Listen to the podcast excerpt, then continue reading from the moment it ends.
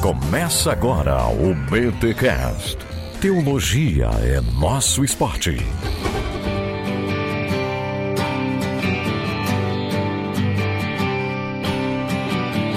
Muito bem, muito bem, muito bem. Começa mais um BTcast, de número 350. Eu sou Rodrigo Bibo e falar das emoções é mais do que cantar Roberto Carlos. Eu sou Patrícia, semeando palavras ao vento em nome do Senhor. Olha, manda. Ô, louco!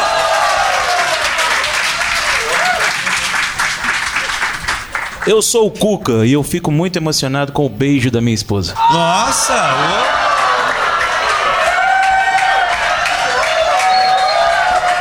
Já cantava entre razões e emoções. Eu sou Fernando Barcelos e falar sobre emoções é falar sobre a própria vida. Uau! Já levantou a plaquinha de 10 minutos? Não pode. Já estamos aqui no BTD em São Paulo com o tema Teologia das Emoções e a galera gostou? Muito bom.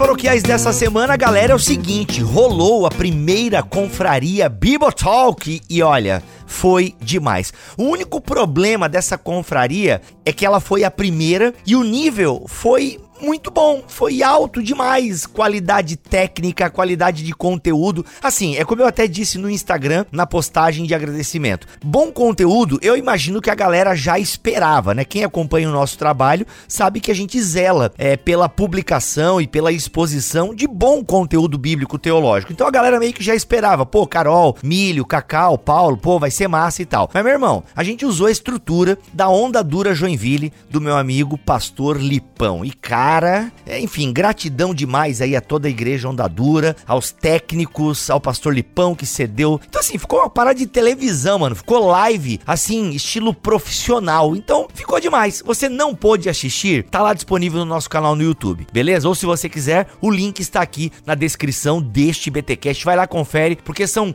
quatro horas de conteúdo que você vai rir, você vai refletir. Se você for sensível a pauladas, vai chorar. Então, tem tudo de bom lá. Vai conferir esse conteúdo conteúdo, porque a confraria ficou demais. E é claro, né, meus amigos, é claro que a gente já está preparando a próxima confraria Bibotalk totalmente online. Já temos o tema, já temos convidados. Só acompanha a gente lá no Instagram, Bibotalk, beleza? Ah, eu tenho só Facebook, pelo amor de Deus, ninguém usa mais. Mas segue a nossa página lá no Facebook, é Bibotalk também. Eu, não, não, não, é Facebook é facebook.com barra Bibotalk. Vai lá, assina o sininho, aperta no sininho, faz as coisinhas lá lá, porque as coisas que eu posto no Instagram vai também lá pro Facebook. Mas é isso, gente. Vai lá conferir esse conteúdo que ficou demais e aguarde e ore pela próxima. E seguinte, é, ando produzindo mais coisas para a internet, para meus amigos. Se você gosta do jeito que eu faço as coisas, da maneira que eu me expresso, enfim, eu estou todo sábado no Na Mesa com os Pastores, lá da Onda Dura. Então tá eu, Pastor Lipão, a Lari e o Geiser Riel falando sobre temas da Bíblia e da teologia. Cara, tá muito legal. Também é umas duas horas de papo, de conversa, e eles vão perguntando para mim e pro Lipão e a gente vai mandando bala. Então tá muito legal, tem temas bem legais. É um programa muito massa para você ver sábado. Você tá lá cozinhando, tá almoçando, fazendo alguma faxina. Deixa a gente falando lá na sua televisão e vai, né, e vai aprendendo e tal. Então todo sábado eu estou ao meio-dia ao vivo no canal da Onda Dura, no Na Mesa com os Pastores, beleza? E olha só, todo sábado também às 20 horas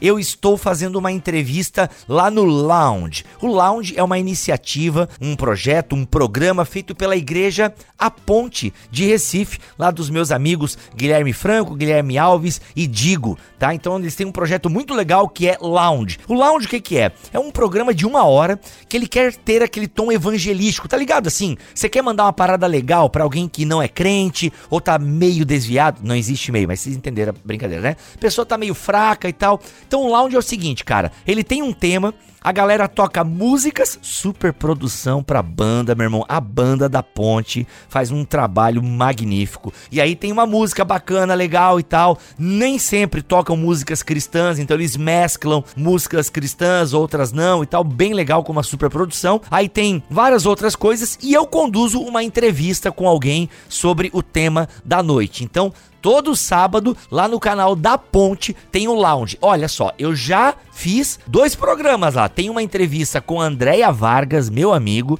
e outra com o Igor, que é pastor da Ponte em Natal, falando sobre resiliência. Com a Andréia eu falei sobre identidade, com o Igor eu falei sobre resiliência. Esses dois programas, essas duas entrevistas já estão no canal da Ponte, beleza? Os links estão aqui na descrição deste podcast. Vamos então para esse BTD maravilhoso que aconteceu lá em São Paulo, na igreja do meu amigo Cuca, pastor Cuca, a ICC. Um abraço, irmãos da ICC, Igreja Cristã Conselheira. Foi um BTD muito especial. O tema, né, foi Teologia das Emoções. E uma coisa que me marcou demais nesse BTD foi que eles organizaram uma surpresa para mim. Era meu aniversário, 30 de novembro, aniversário do Bibo, dia do teólogo, aniversário do Brad Pitt, se eu não me engano, enfim. Só mencionando coisa legal, bonitas e tal. E, aí o que acontece? Fizeram uma, uma, uma reportagem, fizeram uma surpresa, mano. Um vídeo da minha esposa com os meus filhos. Me derreti igual manteiga no fogo, irmão. Foi maravilhoso.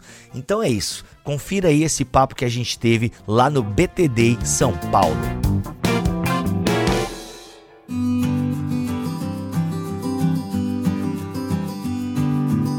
Patrícia, fala um pouquinho para quem não esteve aqui no evento, perdeu, mas assim, em rápidas palavras, mais ou menos sobre o que que você falou aqui neste BTD em São Paulo, só para quem está nos ouvindo ter uma noção do que foi falado aqui. Ah, eu falei sobre o aconselhamento institucional, familiar e basicamente tomamos o tema do suicídio, tendo em vista a nossa preocupação com os jovens. Muito bom. Cuca?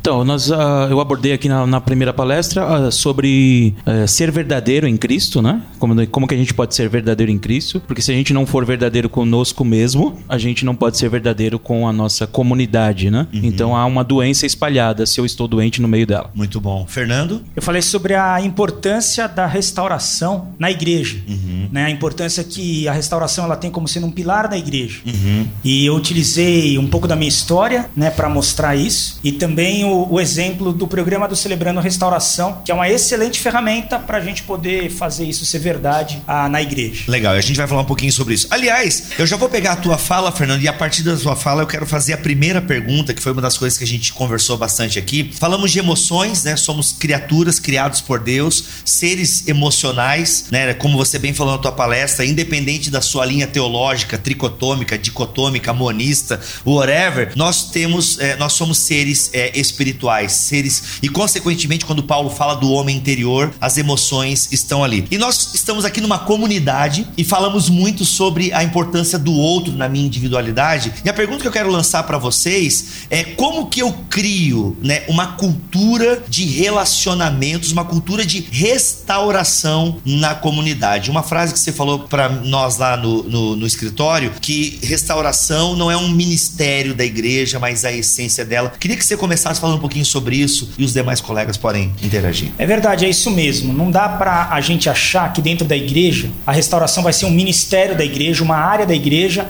Ah, não, eles ali que lidam com isso. Não é.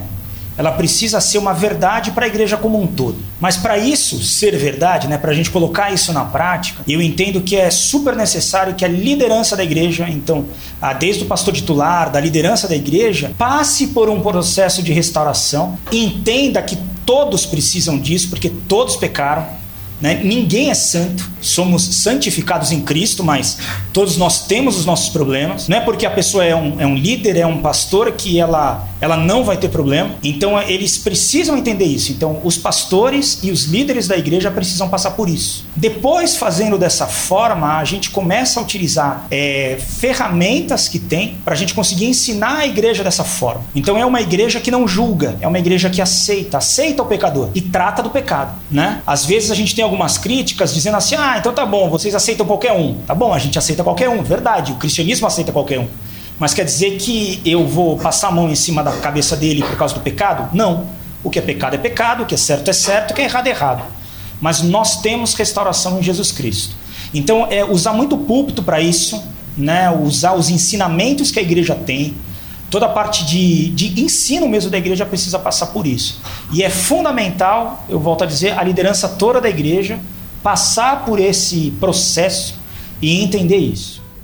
Ou seja, todo mundo é zoado, né? Todo mundo é zoado. Exato. Patrícia, você lida com, segundo o que me falou, você trabalha na teológica e você acaba lidando com muitos pastores e aspirantes ao ministério. Como é que tá essa, como é que tá essa turma aí? É, a gente vê pessoas né, que vêm de diferentes jornadas, diferentes condições. Uma das questões que a gente tem discutido são sentidos do chamado, né? Porque nós entendemos que este sentido precisa também ser bastante bem elaborado e às vezes ele passa por um restauro, né? Antes que ele ganhe força efetivamente. Então eu acho que me chamou muito, linkando um pouco com aquilo que você disse, que para mim foi importante, é uma proposta de, de, de uma espécie de processo que você fala, que a ideia é sempre uma consciência atenta para o processual, atenta para o caminho, né? Então eu diria diria assim que existem pastores que vêm com maior clareza do seu chamado. Existem pastores que vêm com muitas dificuldades e a gente vem mexendo inclusive com temas tabus, que às vezes esse pastor vem com uma família que está precisando de uma restauração. Às vezes a gente vê que o próprio pastor está em certo risco e até risco de vida, e a gente às vezes mexe com um dos tabus, que é a ideia de que um pastor não pode ter ideias de terminar com a sua vida, né, que é uma coisa que a gente vem pesquisando seriamente passa por emoções também, né? Então eu acho que são tópicos que a gente vem tratando e tá, está tratando aqui, que são de fundamental importância para o mundo contemporâneo. Uhum. Então é a igreja, é a ideia também é que a igreja também acolha e ampare o seu pastor uhum. e não apenas o pastor ampare e acolha a igreja. Perfeito. É, os números estão aí, né? Fora os que não são divulgados, mas o ano de 2019, acho que desde meados de 2018 2018, o número de pastores tirando a própria vida foi alarmante. Né? Os que a gente sabe, né? Os que a gente sabe. Então é um tema realmente muito delicado e, e isso tem a ver com a solidão pastoral, né? Como é que vocês que são pastores e atuantes na comunidade, como é que vocês lidam com a solidão pastoral? Porque eu, eu vejo muita gente falando assim, não, pô, o ministério pastoral é um ministério solitário. Inclusive já no, no BTcast já apareceu essa frase de pastores. Não, o ministério pastoral é um ministério solitário.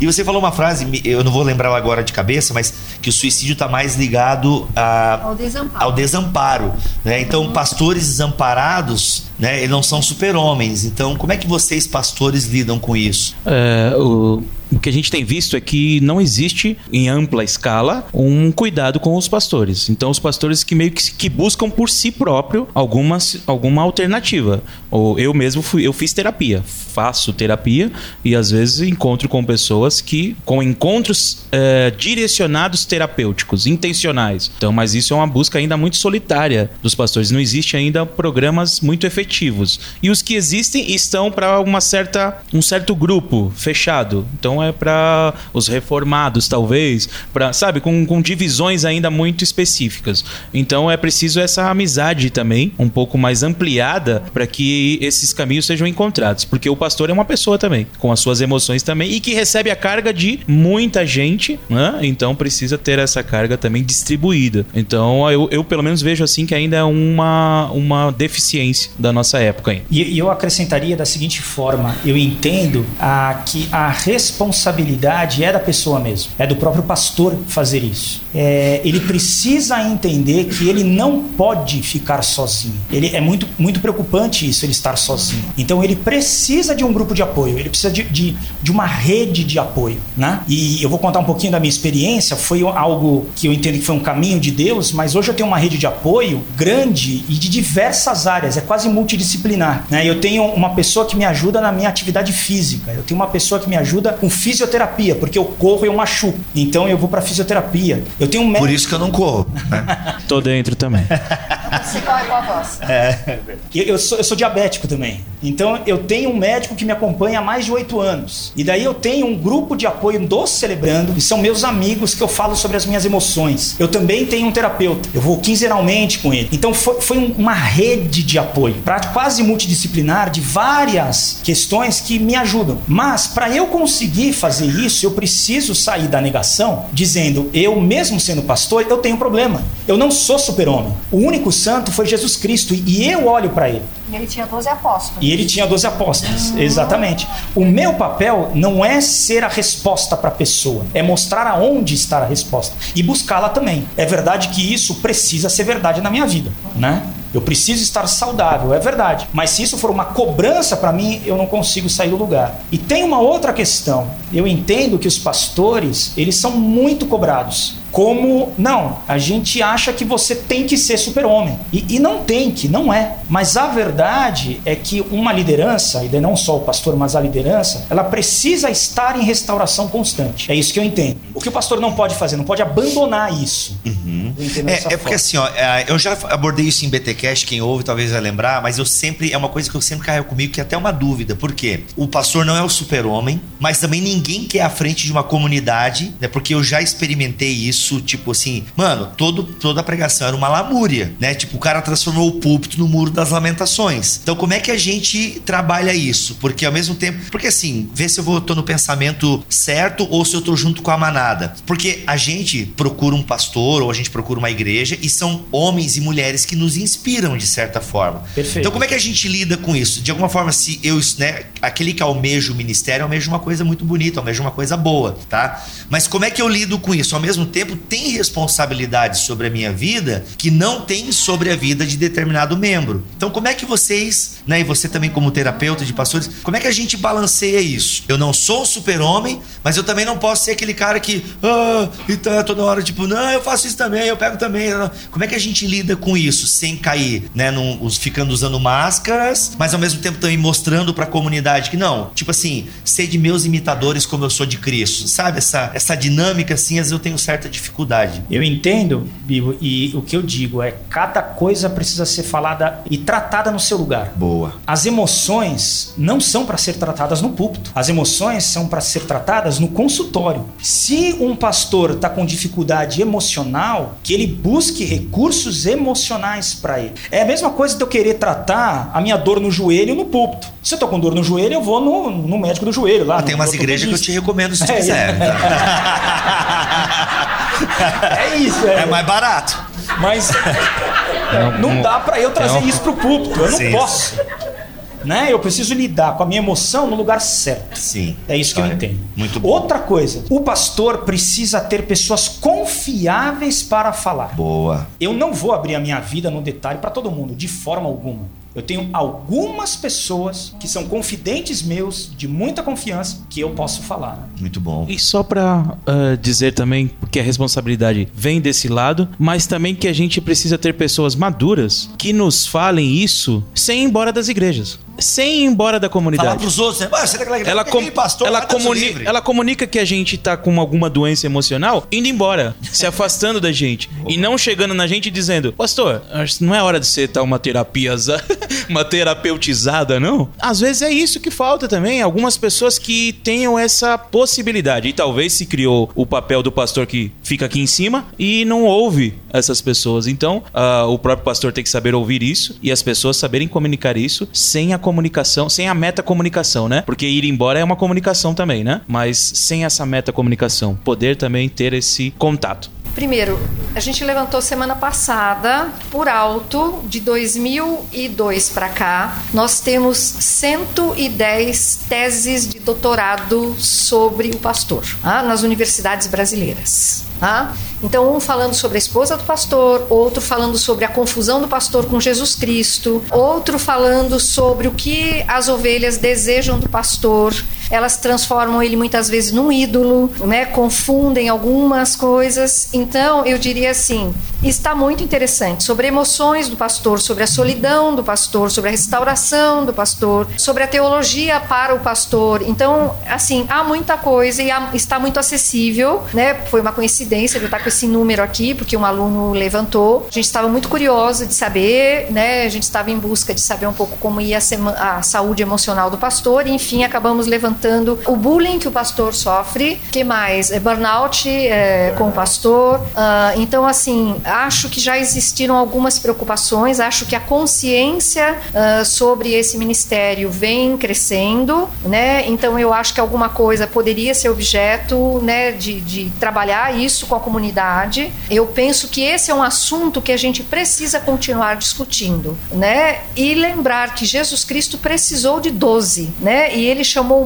muitas vezes esses 12 para que fizessem um papel importante, para que falassem para ele algumas coisas, para que estivessem ao lado dele, para que apoiassem a mensagem. Então ele disse: "Eu sozinho não faço nada". Então eu, o cristianismo é algo para ser vivido em comunidade e claro, eu tenho a minha singularidade. Então eu diria assim para vocês: eu entendo que isto vem sendo discutido pela própria figura de Jesus. Então eu acho que nós temos que nos apropriar destes legados bíblicos que eu acho que realmente estão ali para serem utilizados. É, eu lembro muito de Paulo, né? Na, na, segunda carta a Timóteo, ele fala: venha ter depressa comigo. Né? Ele tem preocupações muito claras com o ministério de Timóteo e da igreja local, mas também tem a pessoalidade ali, ó, fulano me abandonou, poxa, é, e, mas né, vem quando ele... deixando fulano aqui, mas vem, vem ter comigo rápido. Quando ele fala com Tito também, né? Ele fala: eu deixei você em Creta, mas ainda não posso deixar o outro amigo porque é, eu não posso ter dupla tristeza, né? Uhum. Eu, quer dizer, então ele estava triste uhum. e ele não fala que não seja uma dupla tristeza para mim, né? Uhum. Gente, uma comunidade uh, de, um, de, acolhimento. Uh, você falou lá no, no off-top do escritório que a, a, gente precisa entender o que, que é acolhimento, né? Criar uma cultura de acolhimento na comunidade. Como é que a gente vê passos práticos agora para todo mundo que está nos ouvindo? É, eu acho que eu só vou iniciar porque acho que os colegas aqui também têm alguma coisa para dizer, né, da sua experiência. É, a gente não entende que o acolhimento é meramente um abrir a porta e falar bem-vindo. É realmente poder se abrir ao outro da maneira como o outro se encontra, né? Poder respeitá-lo, poder escutá-lo de forma ampliada, né? Poder identificar algumas situações que ele passa e buscar sabedoria justamente, né, lembrando um pouco que o pastor Samuel fala da importância da gente poder comunicar, por exemplo, se é um pastor, se é um líder, algumas das percepções que eu tenho sobre ele, né, e aprender a trabalhar com o nosso senso crítico. É, crítico não é criticar o negativo e abandonar, mas é dizer, olha, eu verifico isso, eu noto isso, eu percebi isto, então como é que é o estar do seu lado e poder lhe dar um feedback, né, que possa ser útil a você. Então, acolher é abrir-se ao outro, praticar empatia e lembrar que empatia são dois movimentos, né? A, a, a preocupação, a capacidade de preocupar-se com o outro que tem que ser desenvolvida. Eu vou ao outro usando da minha semelhança como irmão, mas entendo que o outro tem particularidades e singularidades. Não julgo, mas ajudo que ele se transforme. Eu entendo assim, a, a igreja ela, ela abre as portas para as pessoas chegarem, mas daí ela precisa rever, e a igreja que eu estou falando são, são os membros da igreja, que é a igreja, né? As pessoas, os seus preconceitos. Por quê? Porque a gente, como cristão, a, a gente tem aquilo, ah, não, o pecador, o mundo, né? Até quando fala de mundo, até muda, né? A forma fala mundo, mundo, mundo. É, e, e, a gente, né? Então você faz essa divisão. Se eu tô querendo ser, a, a, me abrir para a sociedade mesmo, vai chegar a pecador, né? Uma vez eu ouvi isso, por que, que a gente se espanta quando o pecador pecador peca. O pecador peca. Então, é, é recebê-lo, mas entender que Jesus Cristo pode mudar a vida da pessoa se ela deixar. Então, nunca é banalizar e nem relativizar o pecado. O pecado é sempre pecado e ele sempre traz morte ele sempre gera morte, é encarar o pecado com muita seriedade, mas entender que a graça é maior do que isso. E olhar para a pessoa e querer ouvi-la, mesmo ela sendo muito diferente da gente. Né? Essa questão de ouvir é fantástica, né? É, está envolvido aí o ouvir, está envolvido o medo de quem fala, o medo de quem ouve. Ou seja, está envolvido todo um relacionamento. Quando alguém chega na, no nosso gabinete ou quando alguém chega no consultório, ele, ele tá com medo daquilo que possa acontecer ali. Quem é essa pessoa que vai me ouvir? O que, que eu vou contar realmente? E aí o Rogers, trazendo pro Rogers, ele vai falar que é o medo de um com o medo de outro, é a ansiedade de um com a ansiedade do outro. Quer dizer, essa divisão e essa troca de relacion... num relacionamento, né? E que isso pode durar anos para acontecer realmente um contato que talvez e- o terapeuta não aguente, ou o pastor não aguente, ou que a pessoa que veio buscar ajuda não aguente. Mas que se no início, no início desse relacionamento, os dois forem conseguirem ser o mais verdadeiros possíveis, esse processo vai durando e se tornando realmente uma construção de amizade e de ajuda, de um processo, né? Um processo de ajuda. Porque o terapeuta aprende muito, o pastor aprende muito quando ouve o- o- a dificuldade do outro, não é assim? Pelo menos muito. É, é uma troca realmente de relação. Às vezes aprende mais do que aquele que veio buscar. Porque aquele que veio buscar, às vezes, tá com uma, uma queixa que é, é mentirosa no, no início, né? Ele maqueia toda a queixa e ele vai embora antes de acertar mesmo as contas. E o outro tá ali realmente mais verdadeiro, né? O pastor ou, ou quem quer ajudar está ali mais verdadeiro e aí consegue até um crescimento maior também com isso. Joia, muito legal. Eu acho que o sonho de todo, é, de todo corpo de líderes é ter essa ideia. O Mark Dever fala, é um livro muito bom sobre aconselhamento bíblico, tá? É da editora Batista Regular. E tem um capítulo do Mark Dever ali que eu acho que ele fala da comunidade conselheira. Tô, tô adaptando o título aqui, mas essa ideia da comunidade ter essa consciência de que um pode ser ouvido pro outro, né? Tipo, e também poder falar pro outro. Porque eu vejo que é, como as pessoas estão distantes da palavra, estão bem capengas emocionais e tal, tá todo mundo com, com medo de ser o ouvido, a orelha do outro, né? Então, se tudo, qualquer coisinha, ai, você tem que falar pastor, tem que falar pastor. Isso acaba sobrecarregando, né, a liderança, sendo que você, como um filho de Deus, um sacerdote ou uma sacerdotisa, empossada pelo próprio Espírito Santo, né, poderia de alguma forma ser orelha, né? Porque às vezes a gente tem aquela preocupação, mas o que, que eu vou falar? Né? Quando na verdade, mano, no ato da pessoa falar, ela se encontra, né? Pelo menos assim. E eu acho que essa é a ideia, né? De nós termos uma comunidade conselheira, que faz bem jus ao nome da igreja aqui, né? Mas é porque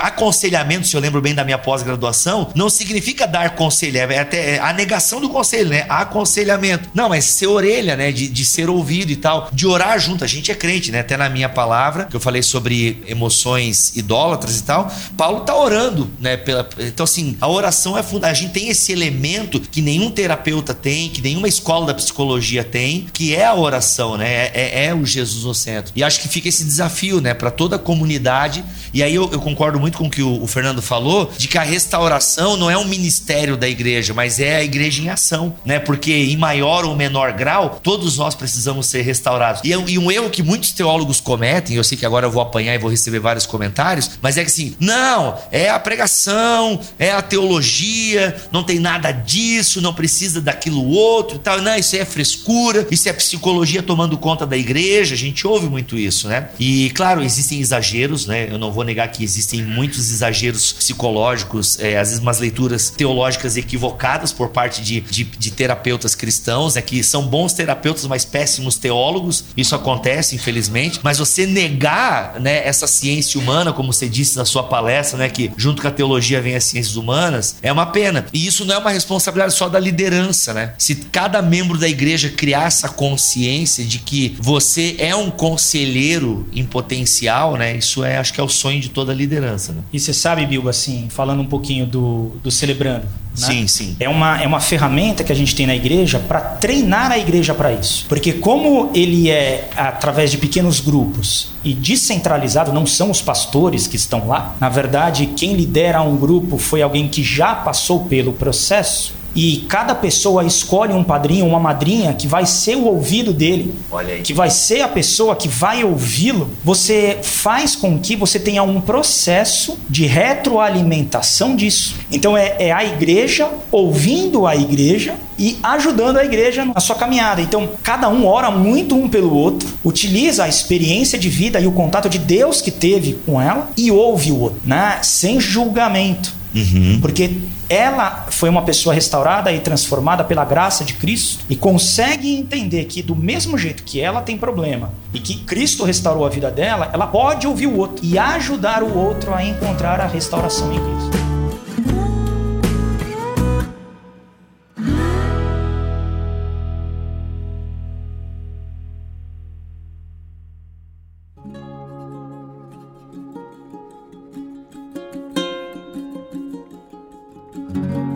Dentro desse teu ministério, desse teu projeto do Celebrando a Restauração, que é justamente a igreja ouvindo a igreja e tal, e tornando e criando essa cultura de restauração é, em toda a igreja, como é que é, isso aqui vale para vocês, né? O Fernando pode dar o start, mas quando é que um membro da comunidade, alguém que, né, a gente ouve boas histórias, graças a Deus, de irmãos que estão ajudando outros irmãos, seja por meio de, de algo organizado, como é o Celebrando a Restauração, ou por meio, né, dos corredores da vida, dos cafezinhos, dos encontros em panificadoras e por aí vai, né? Quando, como é que o cara vai ter a percepção, tipo, opa, isso aqui tá, tá demais para mim?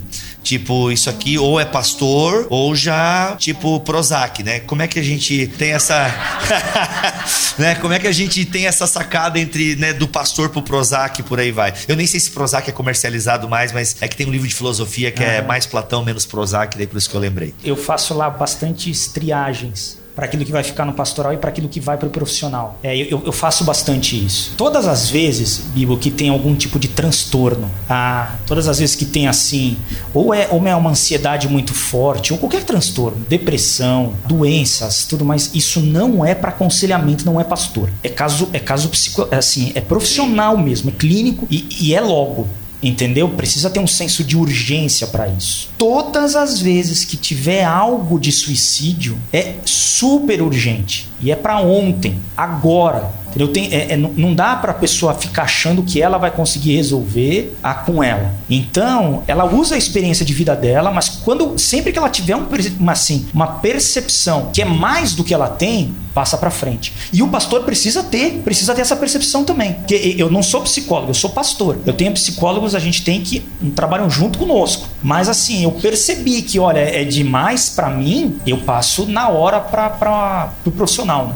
Que tem muito mais capacidade técnica para ajudar a pessoa. É, e o que eu tenho visto é que esse demais aí, a gente pode classificar, é quando pega também para mim, né? Algum, num dos momentos é quando o discurso é também um pouco da minha história, ou se assemelha muito com o momento, ou geográfico, ou sei lá, alguma coisa fica muito ligada. Isso, isso compromete a, te, a terapia. Compromete porque daqui a pouco eu não sei mais quem tá pedindo ajuda, quem que tá querendo ser, quem que tá ajudando, né? Olha aí. Então é, há uma grande confusão mental nisso mesmo, né? de, de de embrincar mesmo as duas mentes ali. E, e, nesse relacionamento fica, fica perigoso. E aquele negócio de, de, de Instagram e de, de, redes sociais, né? Vamos dizer assim. É, está com algum problema, ligue para mim, não fique sozinho. Isso é perigosíssimo, né? Porque Eita, é, é perigosíssimo. Apesar de que boas conversas sempre são terapêuticas, boas conversas sempre são terapêuticas, mas a gente tem que ter um limite do que é realmente uma ajuda para o outro ou um impulso para que aquele outro continue na, no, no, no, na onde ele está. Não entendi. Então,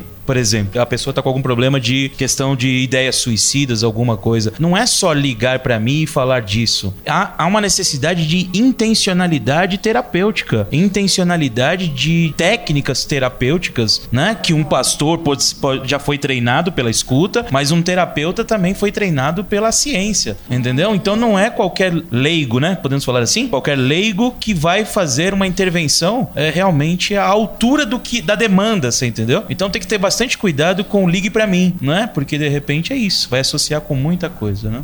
É, acho que eu queria complementar, concordo completamente, né, com o que foi dito, mas eu queria complementar. Por exemplo, a gente tem uma população de idosos crescendo. Muitas pessoas vão envelhecer, vamos dizer assim, saudavelmente, na senescência, outras na senilidade. Então, por exemplo, eu tenho pessoas que vão ter transtornos cognitivos, eu tenho pessoas que têm, por exemplo, questões, vamos dizer assim, de demências, não é? Às vezes a pessoa vai lá e ela está com um problema e eu não percebo, né, que eu tenho um transtorno cognitivo leve, que eu tenho demências mais sérias, que eu tenho um Alzheimer que está começando, que eu tenho, por exemplo, determinados tipos de demência que começam com situações comportamentais, alteração, alterações grandes de comportamento, né?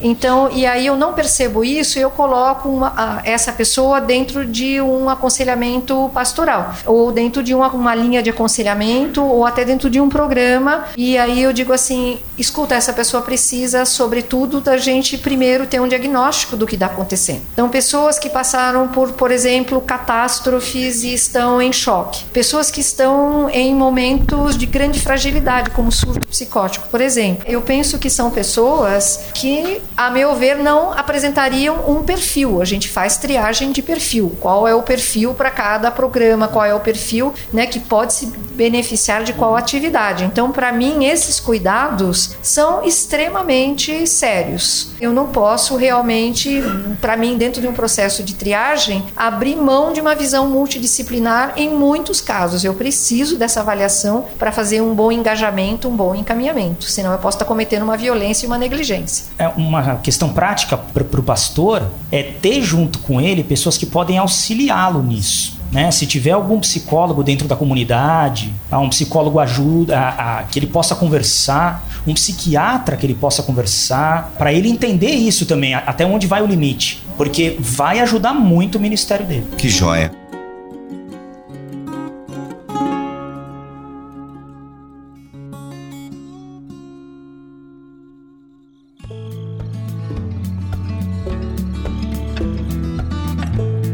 Assim, quando a gente fala de limites, a gente fala de uma voz de sabedoria, né? A gente fala de uma voz que representa também a lei. A lei não quer dizer legalismo, mas a lei é o retorno né, da reflexão sobre a importância que teve, por exemplo, os mandamentos. Eles organizaram uma sociedade, eles organizaram uma hierarquia dentro dos mandamentos. Né? E isto é muito importante para organizar instituições como a família, por exemplo. Quando eu tenho dentro da família a ausência dessa voz, da autoridade, da lei, da orientação, do respeito, do parâmetro, do limite, né, eu posso ensejar, é, vamos assim, eu posso colaborar para um conjunto de sintomas, um sério sofrimento e em uma família comentada aqui em que é, eu tive uma atitude e na verdade eu tive uma realização, não só uma tentativa, mas a realização de suicídio de um jovem de 19 anos e na medida em que a família pôde se abrir ao menos para um grupo de conselheiros, a gente verificou que esta família que aparentemente estava vista na igreja como uma família onde estava tudo bem, né? A gente gente tinha lá outros sérios problemas. E aí este pai que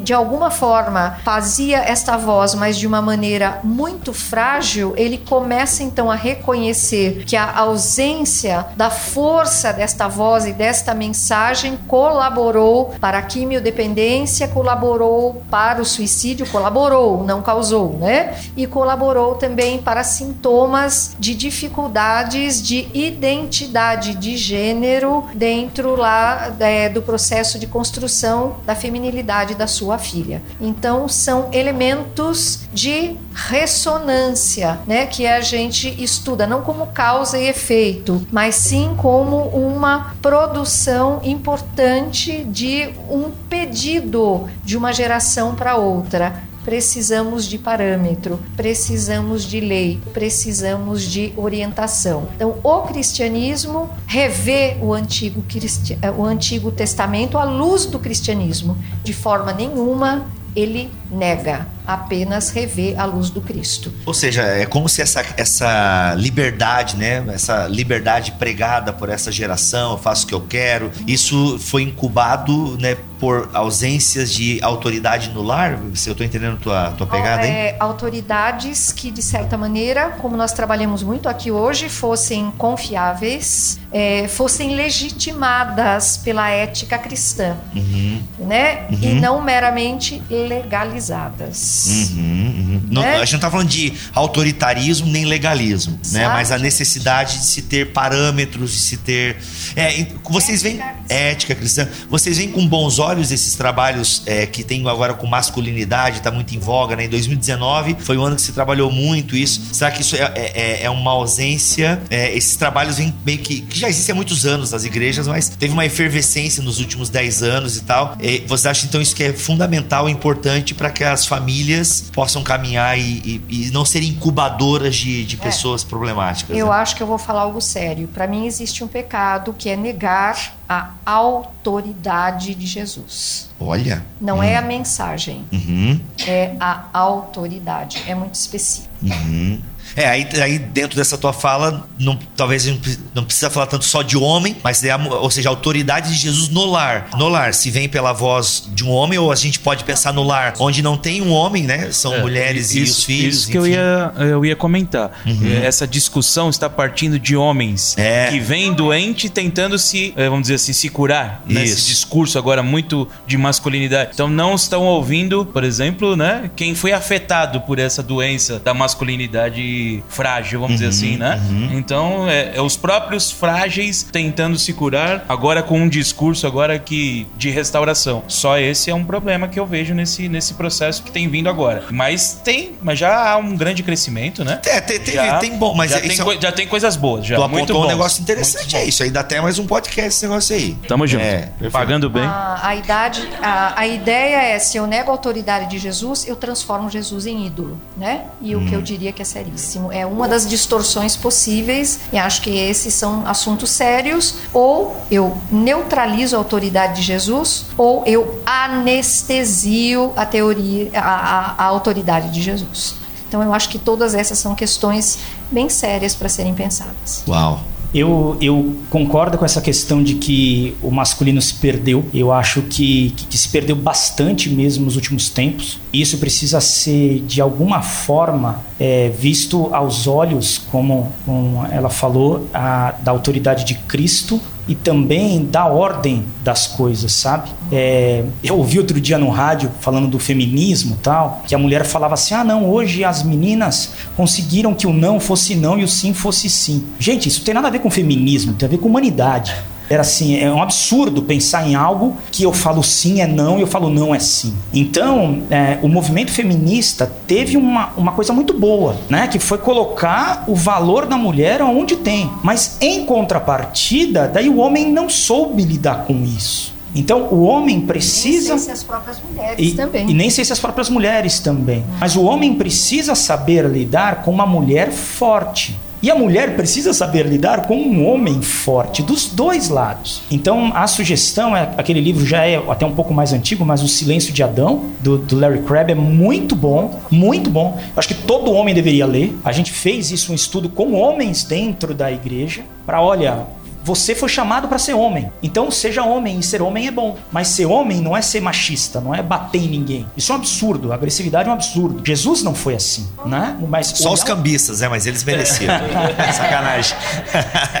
e ele não bateu nos cambistas, bateu nas barracas. Exatamente. É, ele- Exatamente. Ele usou a força que ele tinha no lugar certo. Isso. Também tem isso. Então é esse resgate de também bons referenciais masculinos. Esse é outro problema, que os pais não estão em casa, né? Então a mãe teve que pegar e assumir e fazer tudo. Então é isso. Nas, nas escolas é tudo professora. Tudo professora, E é muito terceirizado. muito terceirizado, Terceirizado. isso. Uau! É isso, gente. Quero agradecer vocês por estarem aqui no BTD com a gente. Muito obrigado por compartilharem da experiência de vocês, o conhecimento de vocês e agora com esse podcast também. E a galera curtiu? Muito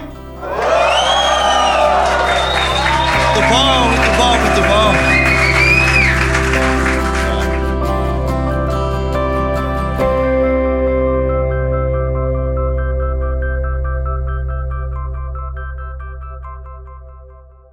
Este podcast foi editado por Tuller Bibotalk Produções.